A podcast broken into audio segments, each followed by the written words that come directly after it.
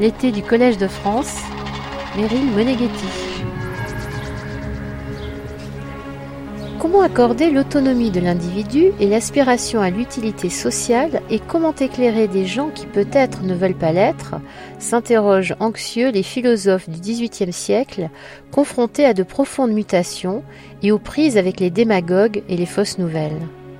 Qu'est-ce que le mouvement des Lumières, initié au XVIIIe siècle, et quel vaste espace de débat et de controverse s'est ouvert dès lors, permettant la prise de conscience collective d'un usage libre et savant de la raison, d'une émancipation par le savoir bien au-delà de l'Europe? Quelle formidable réflexion polyphonique et critique portant sur les ambivalences des sociétés modernes a pu alors débuter, s'interroge Antoine Lilti, titulaire de la nouvelle chaire Histoire des Lumières, 18e-21e siècle normalien qui a soutenu sous la direction de Daniel Roche une thèse intitulée Le monde des salons, sociabilité et mondanité à Paris au XVIIIe siècle, avant de se consacrer à l'interprétation des héritages multiples des Lumières depuis la Révolution française, Antoine Lilti analyse de quelle façon les Lumières peuvent se poursuivre de fait au-delà de la fin du XVIIIe siècle. Il s'agit, nous dit-il dans sa leçon inaugurale, de comprendre comment l'héritage des Lumières a été transmis, suffisamment puissant pour constituer la source intarissable du progressisme, suffisamment imprécis pour susciter d'inlassables conflits d'interprétation. L'historien Roger Chartier, professeur émérite au Collège de France, titulaire de la chaire Écrit et culture dans l'Europe moderne, a livré une passionnante lecture de l'essai d'Antoine Lilti intitulé L'héritage des Lumières, ambivalence de la modernité pour le journal Le Monde en 2019. Il note, et je le cite, après inventaire, Antoine Lilti conclut que l'héritage le plus fondamental des Lumières réside sans doute dans l'inquiétude des philosophes quant à l'efficacité de leurs propres écrits. Comment mener le combat pour la vérité contre ceux qui ont intérêt à la falsifier? Comment contraindre les puissants à respecter le bien public? Comment soumettre les raisons d'État aux exigences de l'éthique et de la connaissance? Ces interrogations ont tourmenté les hommes et les femmes des Lumières. Ce livre savamment médité fait entendre leurs réponses anxieuses et audacieuses. Son propos n'est pas de monumentaliser les Lumières, mais de leur rendre leur actualité critique. Fin de citation.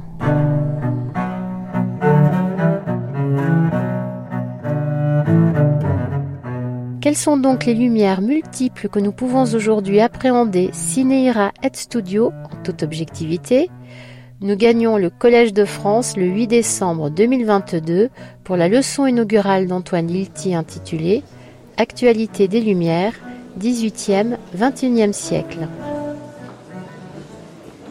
Monsieur l'administrateur, chers et chers collègues, mesdames et messieurs, chers amis, en mai 1802, sur les murs de Basse-Terre en Guadeloupe, on pouvait lire une proclamation intitulée à l'univers entier le dernier cri de l'innocence et du désespoir, qui commençait par cette phrase C'est dans les plus beaux jours d'un siècle à jamais célèbre par le triomphe des Lumières et de la philosophie qu'une classe d'infortunés qu'on veut anéantir se voit obligée d'élever sa voix vers la postérité pour lui faire connaître, lorsqu'elle aura disparu, son innocence et ses malheurs. Ces mots n'avaient pas été écrits par un célèbre encyclopédiste, ni par un révolutionnaire parisien. Ils étaient signés par Louis Delgrès, métis de la Martinique, né libre de couleur, comme on disait alors, devenu officier républicain sous la Révolution. Lors de l'arrivée de l'expédition envoyée par Napoléon Bonaparte pour rétablir l'ordre à la Guadeloupe, Louis Delgrès se rallia aux rebelles majoritairement noirs, légitimement inquiets des menaces qui pesaient sur leur liberté. Il se réfugia avec 300 hommes sur les hauteurs de Matouba. Et là, condamné à une défaite inéluctable, il préféra le suicide collectif à la reddition. Quelques mois plus tard, l'esclavage était rétabli à la Guadeloupe, tandis que la citoyenneté était strictement réservée aux Blancs. Si j'évoque aujourd'hui cet événement tragique, véritable lieu de mémoire en Guadeloupe, mais peut-être trop méconnu en métropole, c'est qu'il nous introduit sans détour aux débats actuels sur l'universalisme des Lumières. Sans détour, mais avec toute la complexité requise. S'il est vrai que les assemblées révolutionnaires ont longuement hésité avant d'étendre aux colonies l'application des droits de l'homme et du citoyen, et qu'elles n'ont aboli l'esclavage qu'en 1794, il est tout aussi vrai que les hommes et les femmes de couleur ont perçu très tôt le potentiel universaliste des Lumières. C'est pour défendre des droits qui n'avaient rien d'abstrait que ces soldats furent prêts à mourir en invoquant les promesses de la philosophie et en prenant à témoin l'univers de l'injustice qui leur était faite. Le sacrifice de Delgrès et des siens témoigne-t-il de l'universalité des Lumières ou de l'hypocrisie du colonisateur? Et comment intégrer sa signification à une histoire plus familière des Lumières, celle des écrivains européens, combattant la plume à la main et au nom de la liberté contre le fanatisme et l'intolérance. Un siècle et demi plus tard, en décembre 1944, Paul Valéry célébrait les 250 ans de la naissance de Voltaire dans le grand amphithéâtre de la Sorbonne. Il affirmait Voltaire vit, Voltaire dure, il est infiniment actuel. La formule, sans doute, est plus vraie que jamais aujourd'hui, quelques mois après que Salman Rushdie a été poignardé pour avoir, il y a plus de 30 ans, publié un livre audacieux et libre qui suscita la fureur d'un clergé obscurantiste. Au-delà de Voltaire, les Lumières elles-mêmes conservent toute leur actualité.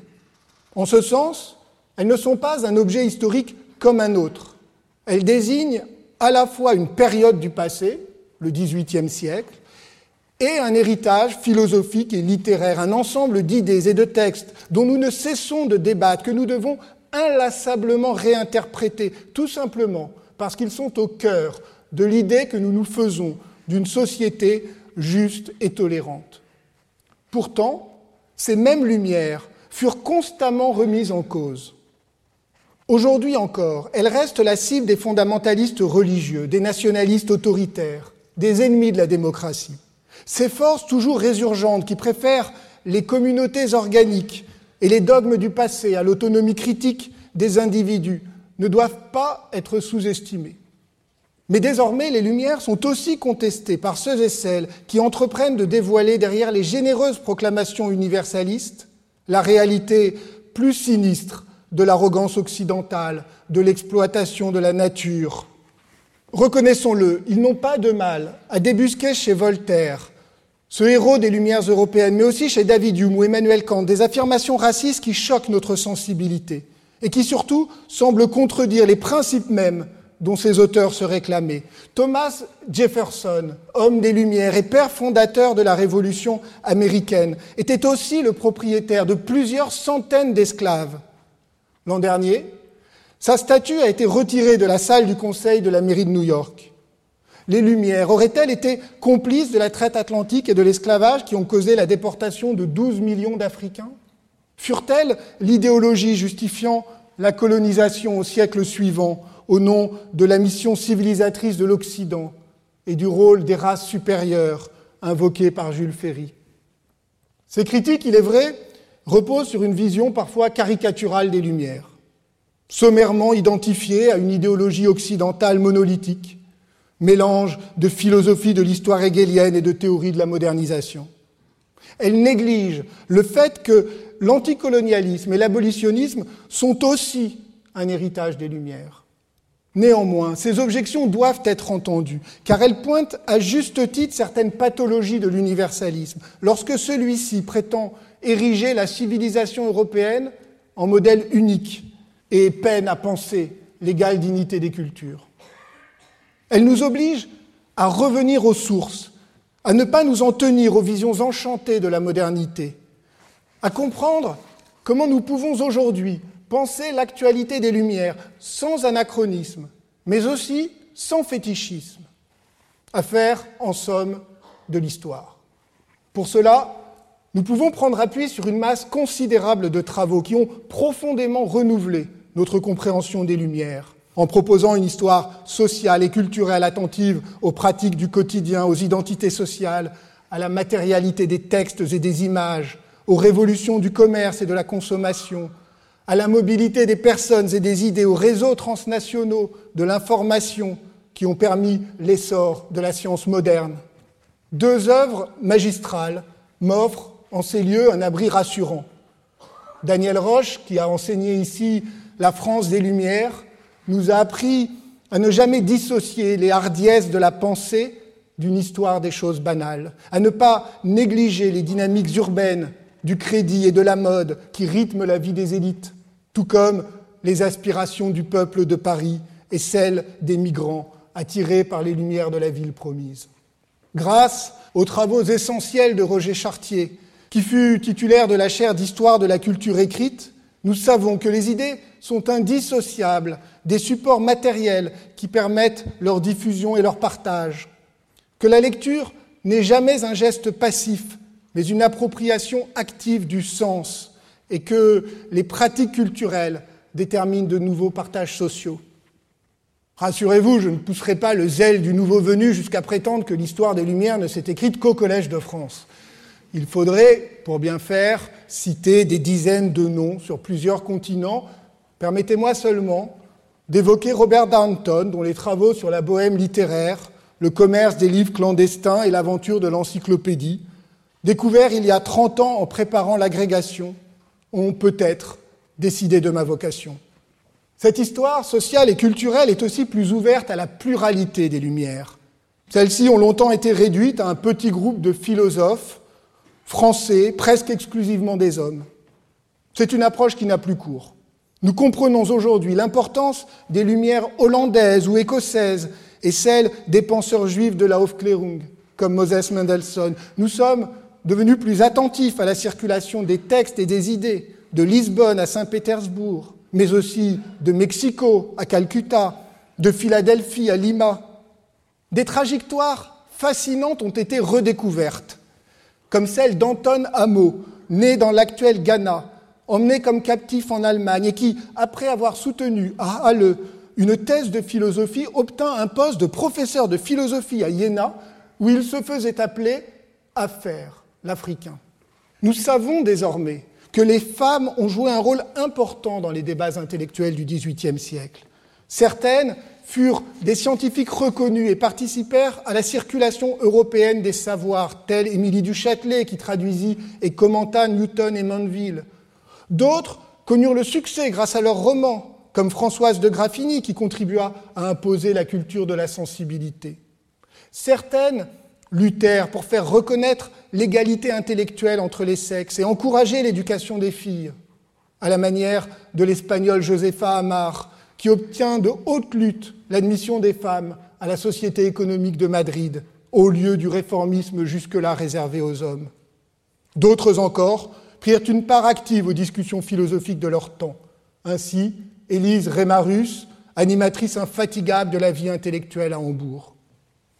Comme l'a montré Carla Hess, de nombreuses écrivaines ont profité de la Révolution française pour investir le monde de l'imprimé et imposer un regard différent sur la modernité.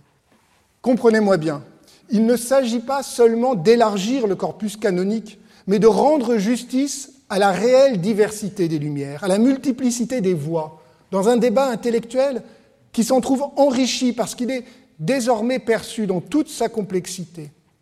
Ces auteurs et ces autrices défendaient sur la plupart des sujets des positions divergentes, en tout cas irréductibles, à l'image habituelle d'un rationalisme abstrait et triomphant. La raison du XVIIIe siècle n'est ni la raison classique, éprise d'ordre et de symétrie, ni la rationalité instrumentale du capitalisme industriel. Elle désigne une capacité individuelle à porter des jugements argumentés. Elle est ouverte au sentiment et à l'empathie. Elle peut même faire bon ménage avec la foi religieuse. N'oublions pas que le siècle de la raison est aussi celui du roman sentimental et de l'esthétisation de la nature, du culte du génie et des grands hommes, des émotions et des larmes.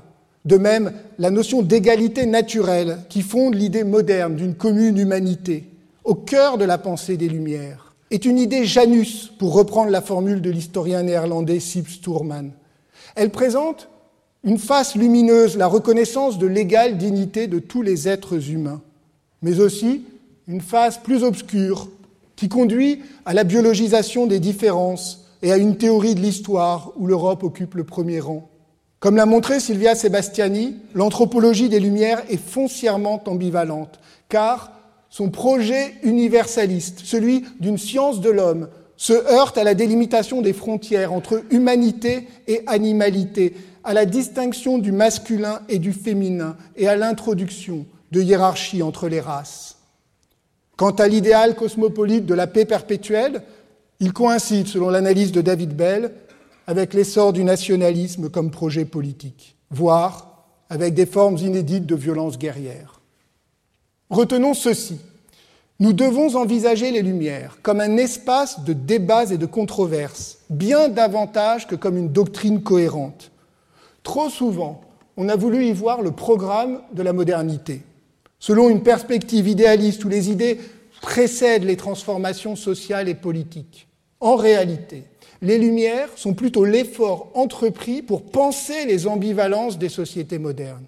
Dès le XVIe siècle, la Réforme, puis les guerres de religion avaient déchiré l'unité théologique de l'Europe et imposé le rôle pacificateur de l'État.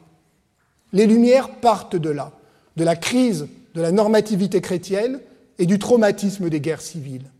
D'autres bouleversements majeurs, qui plongent leurs racines au début de l'époque moderne, commencent au XVIIIe siècle à faire sentir tous leurs effets, notamment l'essor du commerce transocéanique, l'expansion coloniale de l'Europe, l'élargissement des horizons géographiques et culturels. Enfin, l'essor de l'imprimé transforme la communication des idées, mais aussi la valeur des personnes, et la perception du temps.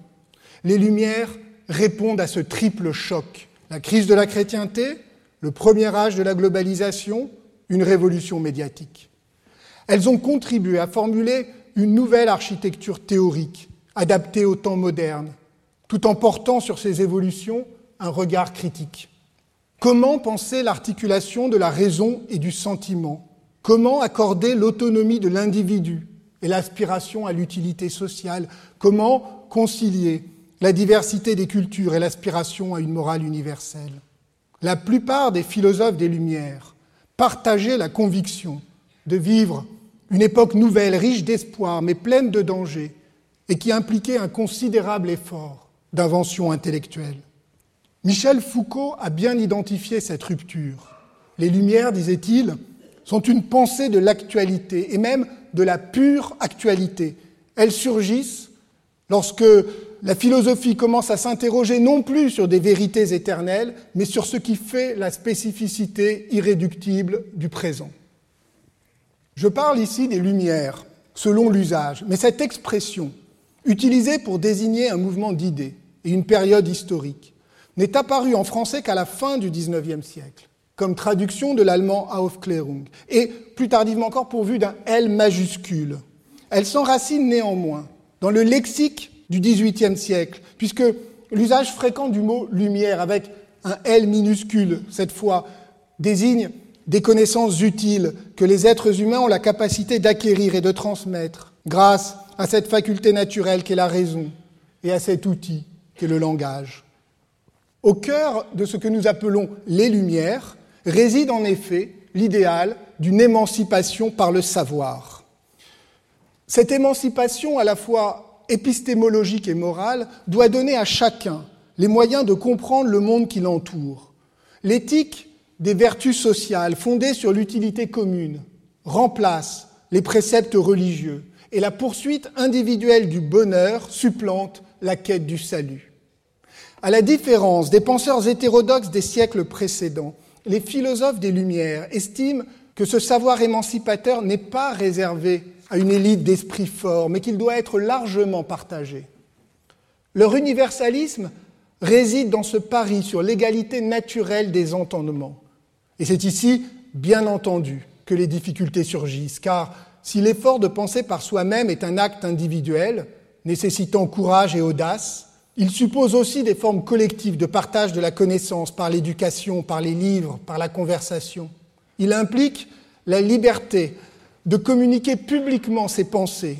On retient généralement de la définition que Kant donnait des Lumières la devise sapere aude et le courage de penser par toi-même qui permettrait le passage de l'humanité à l'âge adulte. Mais Kant ajoute immédiatement que cet effort est presque impossible pour un individu seul, qu'il doit nécessairement être un mouvement collectif. Les philosophes, par conséquent, ne se contentent pas de raisonner. Ils écrivent pour convaincre, pour détruire les préjugés, pour éclairer ceux et celles qui ne le sont pas encore. Les Lumières ne sont pas seulement une philosophie, elles sont un combat. Et puisque dans tout combat il faut des alliés, les philosophes investissent des lieux de sociabilité qui leur permettent de se rapprocher du pouvoir et des élites, académies, salons, loges maçonniques. Ces institutions qui les protègent leur servent aussi à élargir leur audience en suscitant une participation plus large au débat intellectuel, stimulée par l'essor du marché du livre et la diffusion des journaux. Jürgen Habermas a théorisé l'idée d'un espace public bourgeois fondé sur l'échange d'arguments entre individus privés, considérés comme égaux. Malgré ses limites historiques, son œuvre reste essentielle pour comprendre que l'exigence de publicité était au cœur du projet politique des Lumières. Toutefois, loin de communier dans une vision idéalisée de cet espace public, les philosophes du XVIIIe siècle étaient conscients des contradictions inhérentes aux nouveaux mécanismes médiatiques. Ils et elles découvrent l'ambivalence de la curiosité.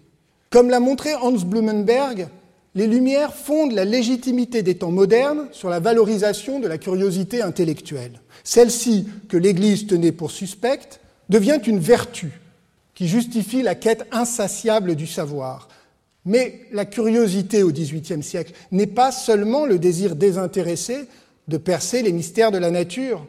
Elle se manifeste plus prosaïquement par le succès des divertissements urbains, attisée par les mécanismes de la publicité, par les journaux et les affiches, elle aimante les spectatrices de théâtre, les clients des cafés, les badauds qui se pressent à chaque coin de rue, les amateurs de faits divers.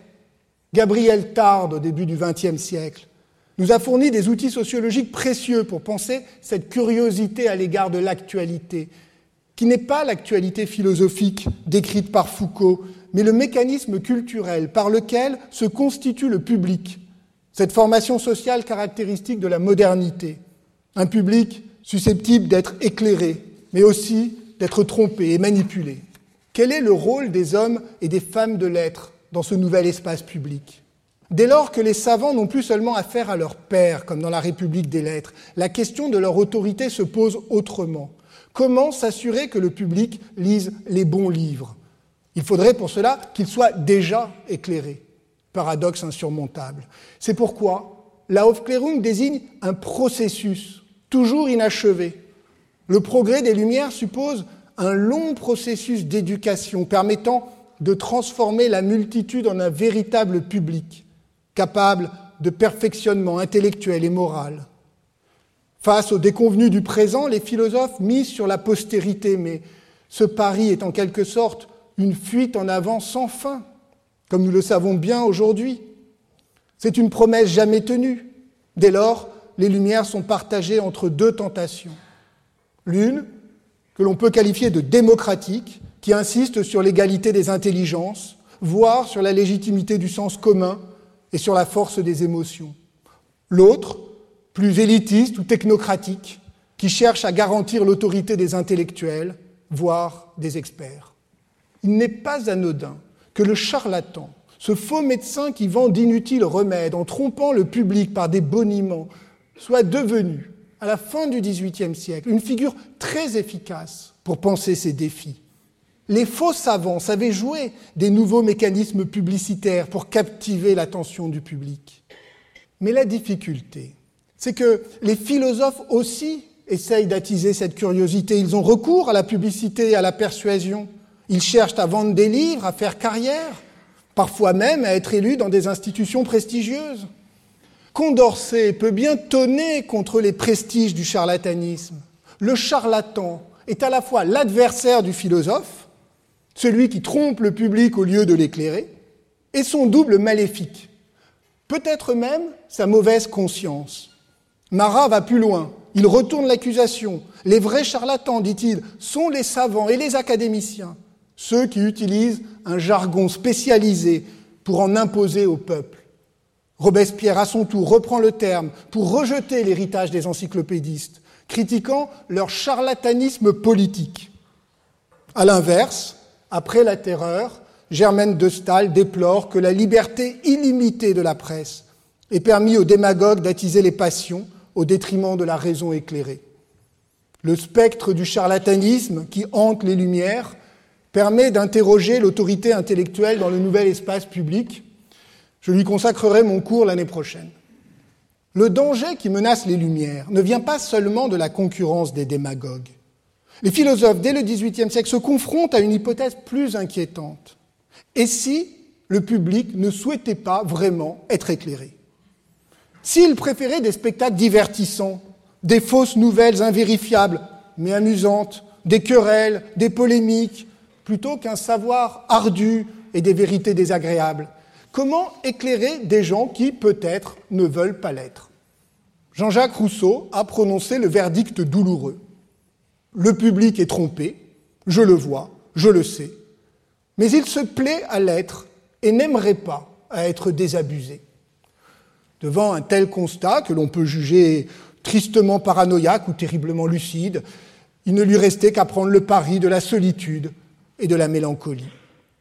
Cette question de l'autorité savante dans l'espace public est aujourd'hui, vous le savez bien, au cœur de l'actualité des Lumières, comme le prouvent les débats contemporains sur les fake news, le complotisme et les limites de la liberté d'expression, ainsi que le retour de la figure du charlatan au premier plan de l'actualité politique pendant la crise du Covid.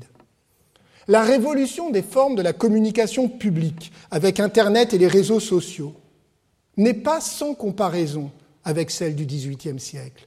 Elle a d'abord suscité le même enthousiasme laissant planer l'espoir d'un élargissement du savoir et d'un espace public plus démocratique. Elle suscite aujourd'hui les mêmes inquiétudes brouillage des légitimités, circulation des rumeurs, dégradation du débat intellectuel. Ce que la philosophe espagnole Marianne Garcia appelle la crédulité surinformée. Certains l'ont remarqué. Si le titre de cette chaire, Histoire des Lumières, peut sembler d'un classicisme navrant, la périodisation retenue, 18e, 21e siècle, est plus inhabituelle. Au-delà du plaisir de sauter à pieds joints par-dessus la sacro-sainte frontière qui sépare les époques modernes et contemporaines, elle repose sur la conviction que l'histoire des Lumières ne s'achève pas à la fin du XVIIIe siècle. Pour dépasser la dichotomie entre une période historique révolue et un courant philosophique toujours actuel, ou plutôt pour s'installer au cœur de cette tension, pour explorer cette double temporalité. Nous devons comprendre comment l'héritage des Lumières a été transmis, suffisamment puissant pour constituer la source intarissable du progressisme, suffisamment imprécis pour susciter d'inlassables conflits d'interprétation. Le terme d'héritage ne doit pas égarer. Celui-ci n'est pas un bloc à prendre ou à laisser encore moins un patrimoine à faire fructifier. C'est une histoire qui continue à s'écrire. Ce qu'il faut étudier, c'est la façon dont cet héritage fut discuté, contesté, revendiqué, actualisé. Ce sont les chaînes de transmission qui ont à chaque fois déposé leur marque. La Révolution française, bien sûr, a été une étape essentielle. La Déclaration des droits de l'homme et du citoyen de 1789 aurait été impensable sans les débats du siècle, dont elle est un couronnement. Parallèlement, les révolutionnaires ont installé Voltaire et Rousseau au Panthéon, côte à côte, au risque de gommer leurs désaccords et de transformer leurs pensées en idéologie officielle, en nouveaux dogmes. Avec son habituelle perspicacité ironique, Isabelle de Charrière a moqué ce besoin de se doter d'idoles républicaines, de grands hommes auxquels il faudrait rendre éternellement hommage. Je la cite, Le clergé philosophe est aussi clergé qu'un autre, et ce n'était pas la peine de chasser le curé de Saint-Sulpice pour sacrer les prêtres du Panthéon. Les Lumières comme nouvelle orthodoxie, dont les philosophes seraient les gardiens, c'est une objection qu'il est toujours bon de garder en mémoire, ne serait-ce que comme mise en garde. De l'expérience révolutionnaire, la France a hérité un rapport singulier aux Lumières, à la fois intense et biaisé, comme si les deux héritages étaient indissociablement confondus, alors que tout distingue le réformisme souvent prudent des philosophes et l'ardente ambition des révolutionnaires de refondre le temps et de façonner un homme régénéré, selon la formule de Mona Ozouf. Ailleurs, la situation est bien différente. En Allemagne, par exemple, Aufklärung n'a pas joué un rôle aussi fondateur dans la conscience nationale où il est souvent perçu dans la continuité de la réforme. En Angleterre, The Enlightenment a longtemps été présenté comme un corps étranger. Dans l'Europe du XIXe siècle, le libéralisme et le socialisme, ces deux enfants naturels, donc illégitimes des Lumières, ont entretenu avec leur héritage des relations ambiguës. Aussi étonnant que cela paraisse, nous ne disposons pas d'une histoire de la catégorie de lumière dans les grands débats intellectuels du XXe siècle. Les années 1930 furent pourtant un moment essentiel. Les grands ouvrages de Ernst Cassirer, de Paul Hazard, de Franco Venturi ont été écrits et publiés dans un contexte marqué par la mobilisation intellectuelle des démocrates. Les Lumières n'étaient pas seulement un objet théorique. C'est dans le lourd silence de la persécution nazie à Dresde que Victor Klemperer rédigeait patiemment son essai sur la littérature du XVIIIe siècle. Il se raccrochait alors, à travers les Lumières, à ce libéralisme de la peur, théorisé plus tard par Judith Schklar, qui elle-même avait dû fuir la Lettonie en 1939. Un attachement à la liberté, pensé comme une résistance à la terreur et à la violence. Après la Seconde Guerre mondiale, paradoxalement, la défaite de l'Axe n'a pas signifié le triomphe unanime des Lumières, mais plutôt un douloureux examen de conscience, débouchant sur leur remise en cause. Je pense bien sûr au fameux livre de Adorno et Horkheimer sur la dialectique des Lumières, dont l'influence immédiate ne doit toutefois pas être exagérée, mais aussi au débat de la guerre froide et aux critiques portées par des libéraux comme Isaiah Berlin à l'égard du potentiel totalitaire des Lumières. Je me suis borné jusque-là à évoquer l'histoire européenne.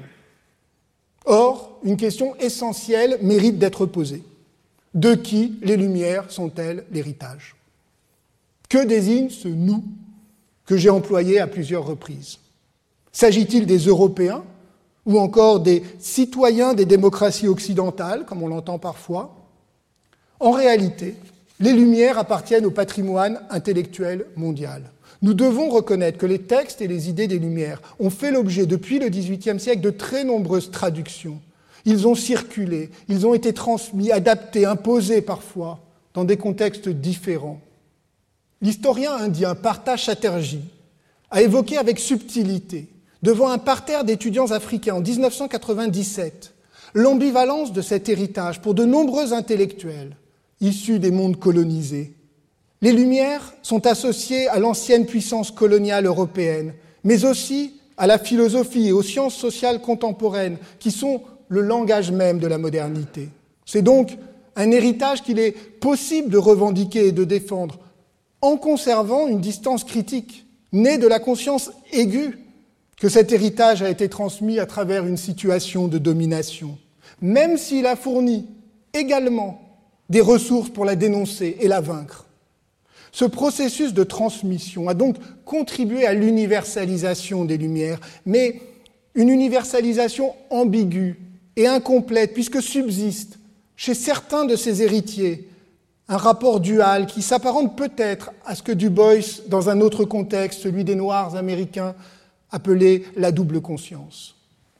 À ce point, c'est toute l'identification des Lumières à l'Europe, si prégnante dans nos représentations, qui doit être interrogé.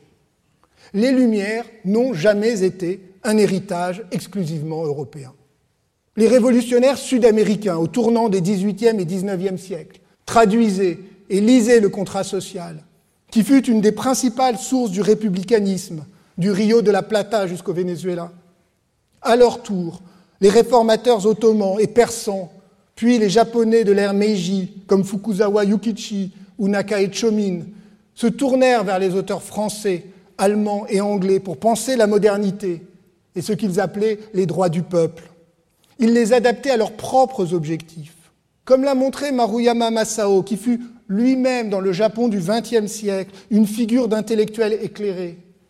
Le succès des Lumières de Meiji ne tient pas seulement à l'appropriation du savoir occidental, mais aussi à l'existence d'une modernité intellectuelle japonaise qui, au cours du XVIIIe siècle, avait déjà entamé la critique du néo-confucianisme, des rites et de la tradition.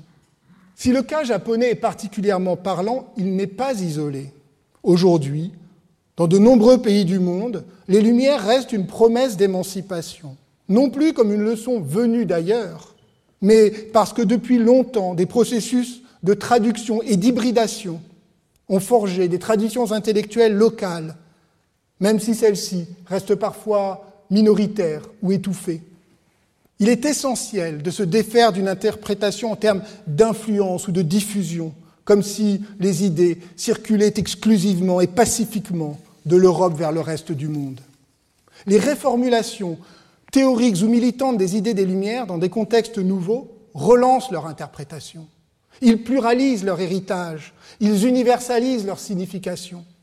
C'est grâce aux jacobins noirs de l'historien caribéen C.L.R. Jens, puis aux écrits d'Aimé Césaire, plus tard de Michel Rolf Trouillot, qu'a été reconnu, y compris par l'historiographie occidentale, l'importance de la révolution haïtienne pour comprendre le potentiel universaliste des Lumières.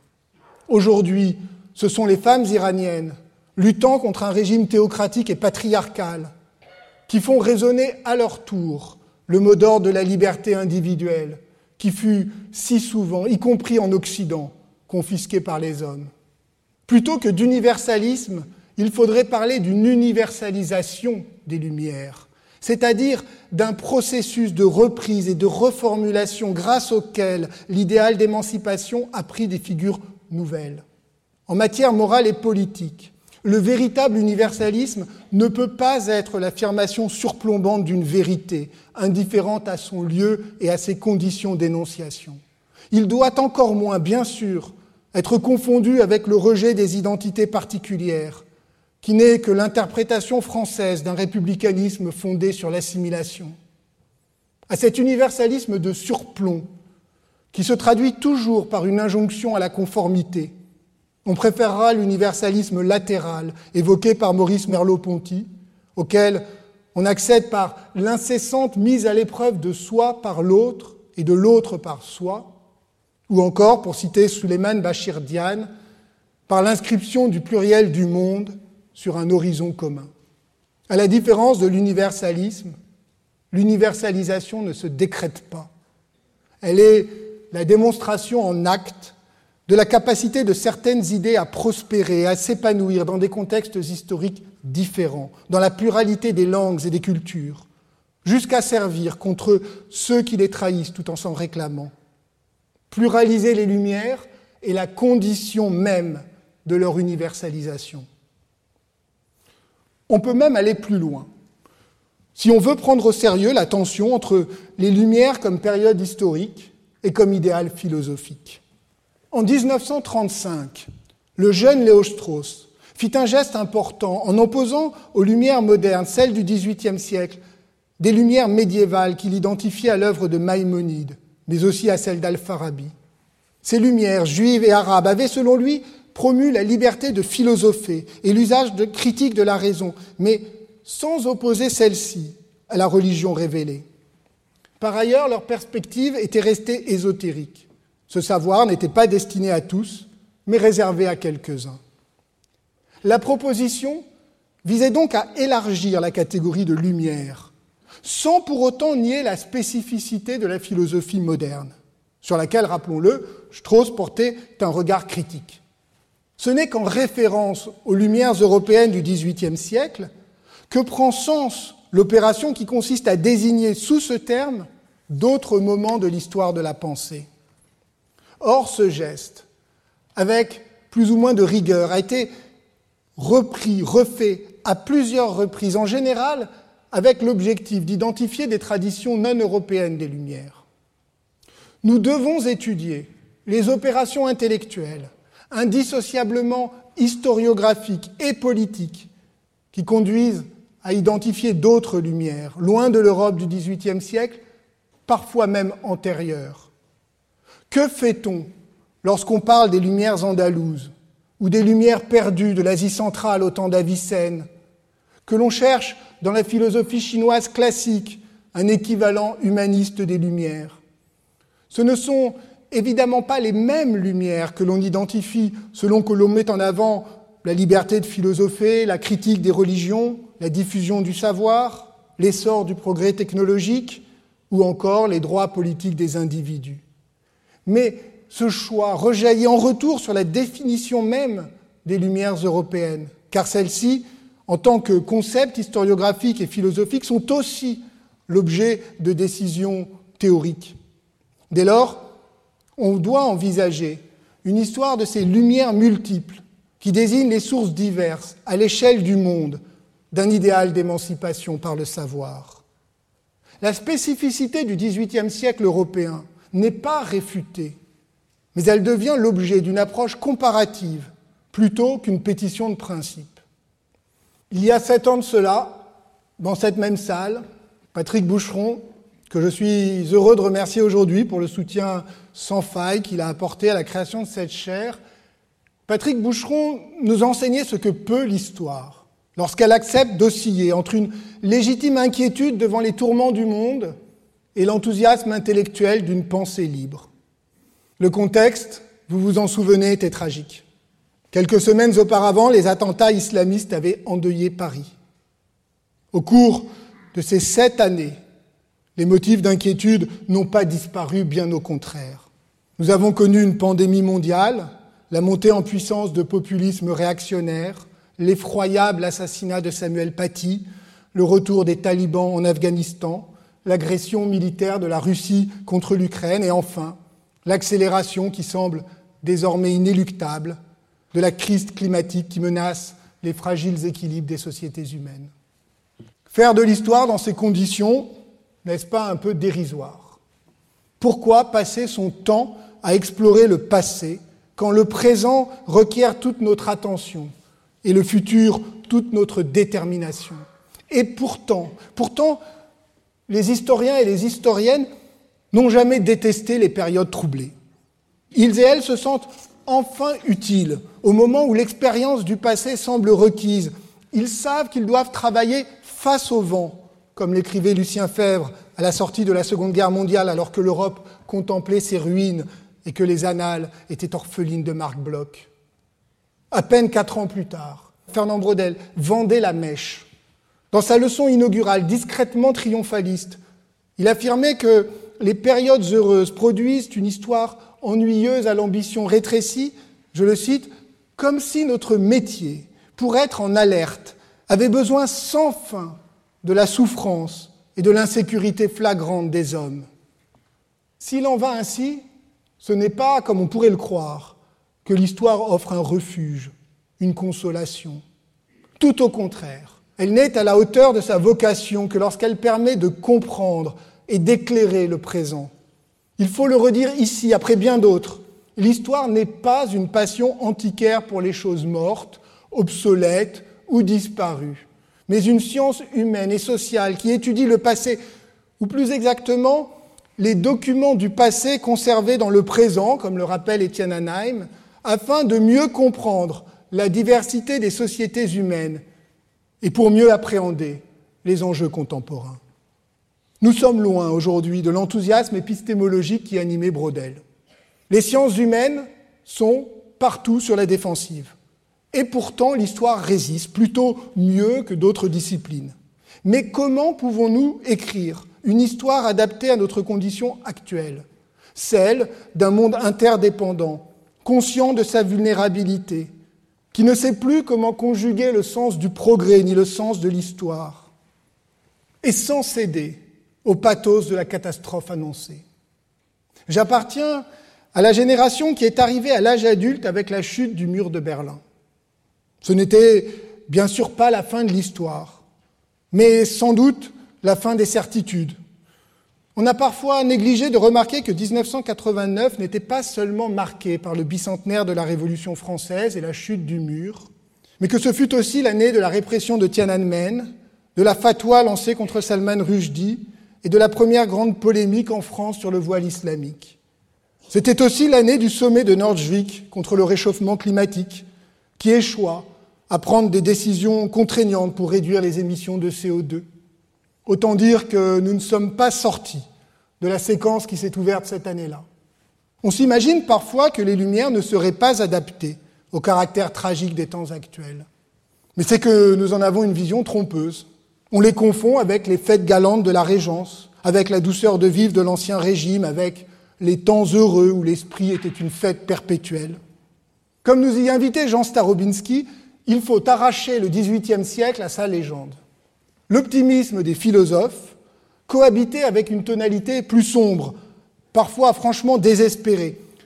Le sort de l'homme est dans une si mauvaise situation que les lumières qui le délivrent d'un mal le précipitent dans un autre, écrivait déjà Pierre Bayle, aux prises avec la tentation du scepticisme. Tout au long du siècle, les Lumières furent obsédées par la question du mal.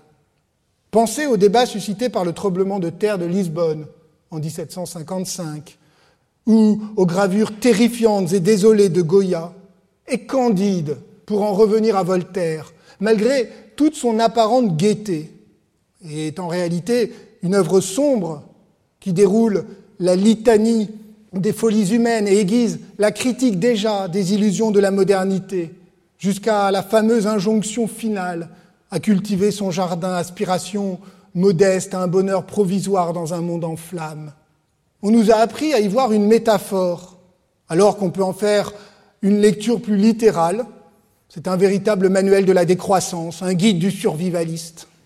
La génération suivante, dans le dernier tiers du siècle, avait souvent l'impression décourageante de vivre une période de crise et même de décadence. Anna Arendt ne s'y était pas trompée lorsqu'elle fit de Lessing cette grande voix de la Aufklärung, un penseur pourtant sombre. Sa leçon est celle d'une politique de l'amitié, fondée sur la tolérance, le respect des différences et la recherche patiente de la vérité, qui n'est pas une morale naïve et apaisante, mais un kit de survie pour ne pas désespérer de l'humain sous la terreur et ne jamais abdiquer la promesse moderne d'émancipation. Alors, me direz-vous, comment actualiser les Lumières aujourd'hui? Quelle signification peuvent-elles encore revêtir à l'heure du monde global des réseaux sociaux et de la crise écologique? Comment éviter ces deux écueils que sont d'une part la dénonciation caricaturale d'une philosophie identifiée à tort à l'impérialisme européen ou à l'apologie de la modernisation, et d'autre part la défense figée, de plus en plus conservatrice, d'une vulgate édifiante qui fait des Lumières l'unique phare du progrès? Des philosophes, et c'est leur fonction, proposent de nouvelles lumières, plus adaptées par exemple à l'âge du vivant, selon la formule de Corinne Pelluchon. D'autres, comme Céline Spector, y trouvent une inspiration pour penser l'avenir politique de l'Union européenne. L'histoire, pour sa part, révèle que les Lumières ont porté dès le XVIIIe siècle un regard critique sur les limites de la modernité européenne et que nous pouvons encore y trouver une inspiration au moment de mettre la science et le progrès au service de la préservation écologique et d'un monde commun, autrement dit au service d'un universel renouvelé. Je l'ai dit en commençant, il est temps d'y revenir. On peut légitimement regretter la timidité, voire l'aveuglement de nombreux philosophes à propos de la colonisation et de l'esclavage. Il s'agit moins de leur intenter un procès en moralité avec trois siècles de retard et bardé de toute la bonne conscience du présent, que de comprendre les contradictions inhérentes à certains concepts, comme celui de civilisation, qui implique que les peuples les plus avancés doivent civiliser ceux qui restent empêtrés à leurs yeux dans la barbarie. Encore, faut-il reconnaître que la littérature et la philosophie des Lumières se distinguent aussi par une authentique réflexion critique à l'égard du colonialisme et de l'esclavage, et même contre les prétentions de la civilisation européenne à s'ériger en modèle. On ne trouve guère dans toute la littérature postcoloniale contemporaine de dénonciation aussi virulente du colonialisme européen que sous la plume de Diderot, dans les passages qu'il a rédigé pour l'histoire philosophique des deux Indes, qui fut un des grands succès éditoriaux de la fin du XVIIIe siècle. Quelques années auparavant, Diderot avait déjà écrit son supplément au voyage de Bougainville, qui contient la sombre prophétie d'un vieillard tahitien annonçant à ses compatriotes que les Européens amicaux qui viennent de débarquer se transformeront vite en oppresseurs. Un jour, ils reviendront, le morceau de bois que vous voyez attaché à la ceinture de celui-ci dans une main et le fer qui pend aux côtés de celui-là dans une autre, vous enchaîner, vous égorger ou vous assujettir à leurs extravagances et à leurs vices. Un jour, vous servirez sous eux, aussi corrompus, aussi vils, aussi misérables qu'eux. La logique du progrès est totalement subvertie, puisque les Européens, fiers de leur connaissance et de leurs mœurs, sont non seulement criminels, mais malheureux. Le vieillard se tourne alors vers Bougainville. Laisse-nous nos mœurs. Elles sont plus sages et plus honnêtes que les tiennes. Nous ne voulons point troquer ce que tu appelles notre ignorance pour tes inutiles lumières. Tout ce qui nous est nécessaire et bon, nous le possédons. Sommes-nous dignes de mépris parce que nous n'avons pas su nous faire des besoins superflus? Diderot, bien sûr, n'invente pas l'autocritique des prétentions européennes, même s'il lui donne une vigueur inédite. Il s'inscrit dans le sillage de Montaigne et de Montesquieu, ces maîtres du regard éloigné, à distance, précurseurs de la démarche anthropologique. Il hérite aussi de toute une tradition textuelle, minoritaire mais tenace, que Stéphane Van Damme appelle l'altermondialisme libertin. Il reste que la critique des inutiles lumières et des besoins superflus, au nom de la simplicité naturelle des Polynésiens, est une flèche pointée au cœur du modèle de la civilisation, et même de tout le dispositif théorique et rhétorique qui organise le discours préliminaire de l'encyclopédie, rédigé par d'Alembert et publié vingt ans plus tôt. Que le voyage de Bougainville autour du monde, et notamment son escale à Tahiti, ait suscité cette réaction de Diderot est tout sauf anodin. Cette expédition, comme celle contemporaine de Wallis, de Cook, de Buenechea, est émue autant par la curiosité scientifique que par la rivalité impériale. Elles ont nourri à la fois émerveillement et incompréhension, utopie et violence. Un des marins était en réalité une femme, la botaniste Jeanne Barré, obligée de se travestir pour embarquer. Le moment des premiers contacts est un épisode ambigu et passionnant qui n'a pas suffisamment été étudié ni intégré à l'histoire des Lumières, malgré les travaux importants de Greg Denning, d'Anne Salmond, de Nicolas Thomas, de Vanessa Smith et de Jennifer Newell. Sur ces plages lointaines du Pacifique, les Européens nourrissaient la conviction naïve d'achever la connaissance du monde, d'arraisonner l'univers à force de voyages, de collecte et de taxinomie. Mais les Tahitiens et les Tahitiennes, comment ont-ils, comment ont-elles vécu cette irruption des Européens dans leur monde, qui était tout sauf immuable Quel fut leur rôle? Peut-on dépasser la totale asymétrie des sources? Sans prétendre parler en leur nom, puisqu'ils n'ont laissé aucun témoignage direct. Cette histoire, pleine de malentendus, d'illusions, de déceptions aussi et de conflits, comment l'écrire? Que nous dit-elle des lumières, des ambivalences de la curiosité et des mirages de la rencontre? Un mot encore sur le supplément au voyage de Bougainville qui nous accompagnera cette année. Ancré au plus près de la réalité et des enjeux de son temps, c'est pourtant une fiction. Et Diderot ne cesse de s'en amuser, de jouer avec ce qu'il appelle la fable de Tahiti, avec les pouvoirs de la littérature. Il n'est pas le seul les voyages de Gulliver, les lettres persanes, les lettres d'une péruvienne, Nathan le Sage, certaines des œuvres majeures du XVIIIe siècle sont des fictions. Plus encore qu'une autre, la philosophie des Lumières est indissociable des formes dans lesquelles elle s'est exprimée. Théâtre, roman, conte, dialogue, satire. Parce qu'elles sont littéraires, les Lumières sont aussi un style. Et celui-ci nous fait aujourd'hui cruellement défaut. L'engagement, nécessaire lorsqu'il s'agit de combattre les préjugés et les injustices, il côtoie une forme d'ironie, de légèreté même, une capacité à prendre de la distance à l'égard de ses propres certitudes.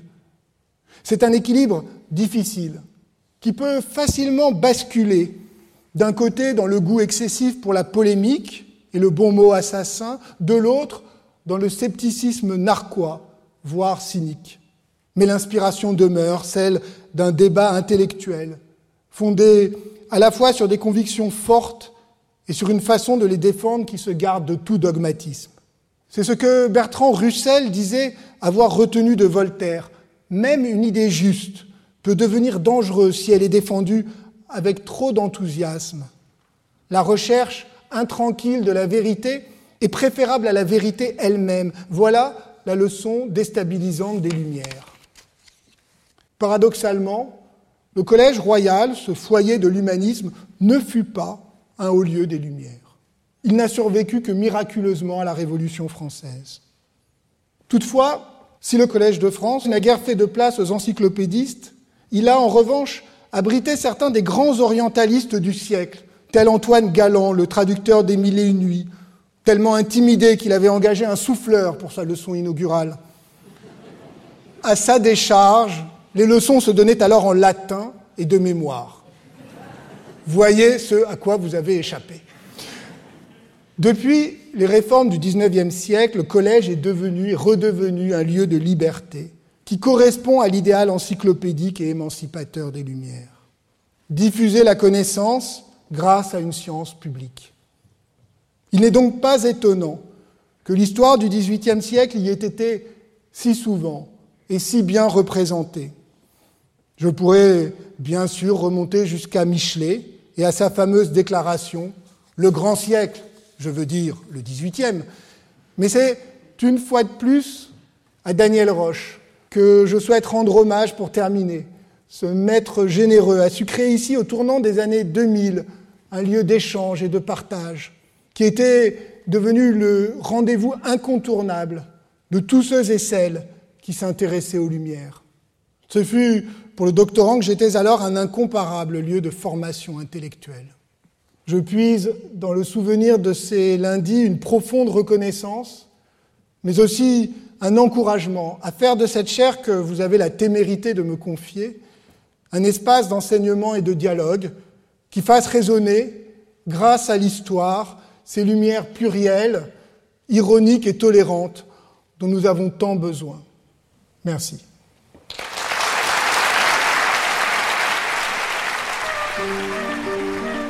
Le Collège de France et France Culture vous ont présenté l'historien Antoine Lilti, sa leçon inaugurale intitulée Actualité des Lumières, 18e, 21e siècle.